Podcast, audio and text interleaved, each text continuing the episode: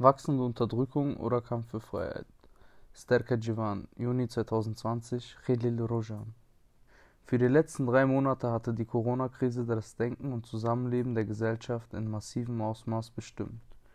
Nun hoffen alle, dass möglichst schnell das Leben wieder normal wird, so wie man es vorher gekannt hat. Doch wir dürfen solch eine Krise weder als etwas völlig Einmaliges noch als etwas rein Zufälliges begreifen, sondern als ein Symptom eines großen Chaos, in dem sich das System befindet.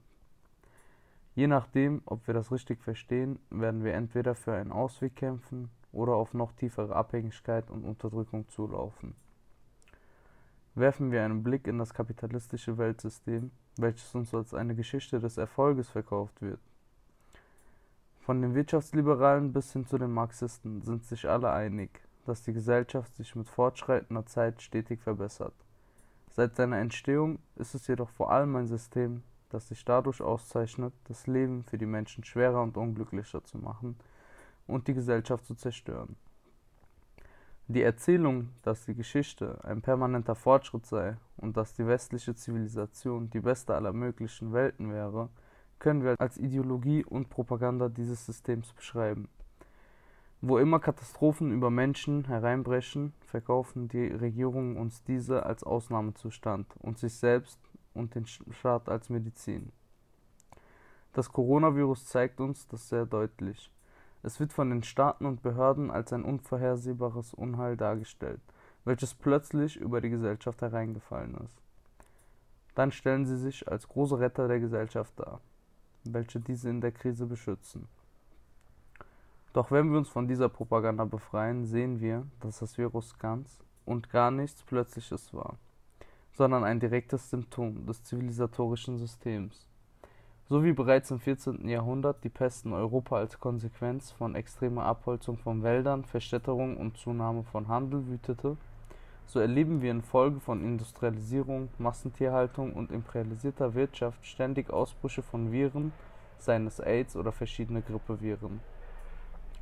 Diese Krankheiten raffen in den ausgebeuteten Ländern des Südens schon immer unschuldige Menschen hinweg. Krankheiten und Epidemien sind also klar Teil dieses Systems. Hauptsache, die Sorgen gehen weg.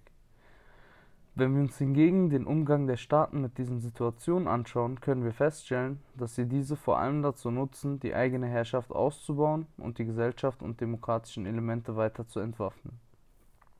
Unter dem Deckmantel der Sicherheit werden Überwachungsmaßnahmen eingeführt, Polizeibefugnisse ausgeweitet und Menschen in noch stärkere Abhängigkeit gebracht, da sich das gesamte Gesundheitswesen in der Hand von Konzernen und Staaten befindet. So werden wir langsam an diese Zustände gewöhnt, akzeptieren sie, sehen sie als normal an und wehren uns nicht. Diese passive Haltung zeigt sich von der gesellschaftlichen Dimension bis in die persönlichsten Gefühle der Menschen. Man wartet und hofft, dass das Schlimmste vorbeigeht. Man erduldet alles, um die Symptome zu lindern und will einfach wieder zum Normalzustand zurückkehren. Wenn wir uns selbst betrachten, können wir das Ganze genau feststellen.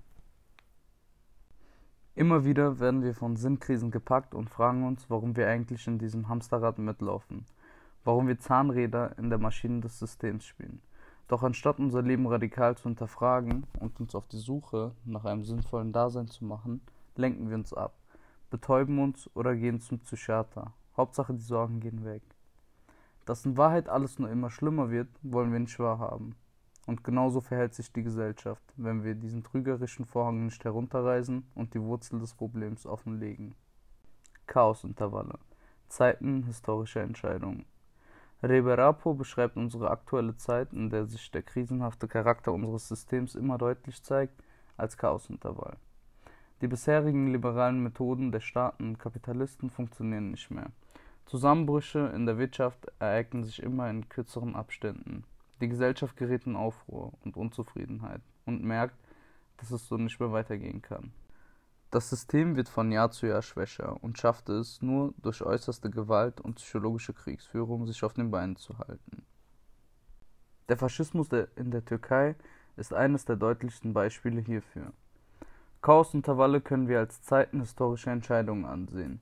Denn wo die bisherigen Methoden des Systems ihr Versagen unter Beweis stellen, entsteht eine Lücke, und es ist nicht vorherzusehen, wie diese gefüllt wird. So wird sich in den kommenden Jahren zeigen, welche Kräfte sich am stärksten organisieren und ein alternatives System errichten. Es könnten diejenigen faschistischen Kräfte sein, welche um alles in der Welt das Machtmonopol der Staaten aufrechterhalten wollen und dabei jegliche Art von Kolonialismus, Ausbeutung und Repression einsetzen. Diese Kräfte versuchen, unseren Willen und unsere Perspektive zu zerstören und uns zu Sklaven dieses System, welches gegen jegliche Gesellschaftlichkeit ist, zu machen. Die andere Alternative ist die Errichtung einer demokratischen Moderne, in der die Gesellschaft sich ein eigenes System aufbaut, mit dem sie das Leben ihrer Mitgliederinnen sichern und eine wirkliche Lösung für ihre Probleme erarbeiten kann. Doch welches der beiden sich letztendlich durchzusetzen wird, das liegt in deiner, in meiner, in unser aller Hand.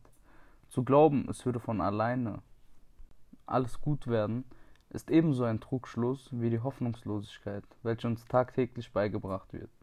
Es ist also an uns zu entscheiden, welchen Weg wir selbst einschlagen. Denn in Zeiten der Entscheidung gibt es keine neutrale Position. Es gibt entweder die Seite der Kapitulation oder des Widerstands.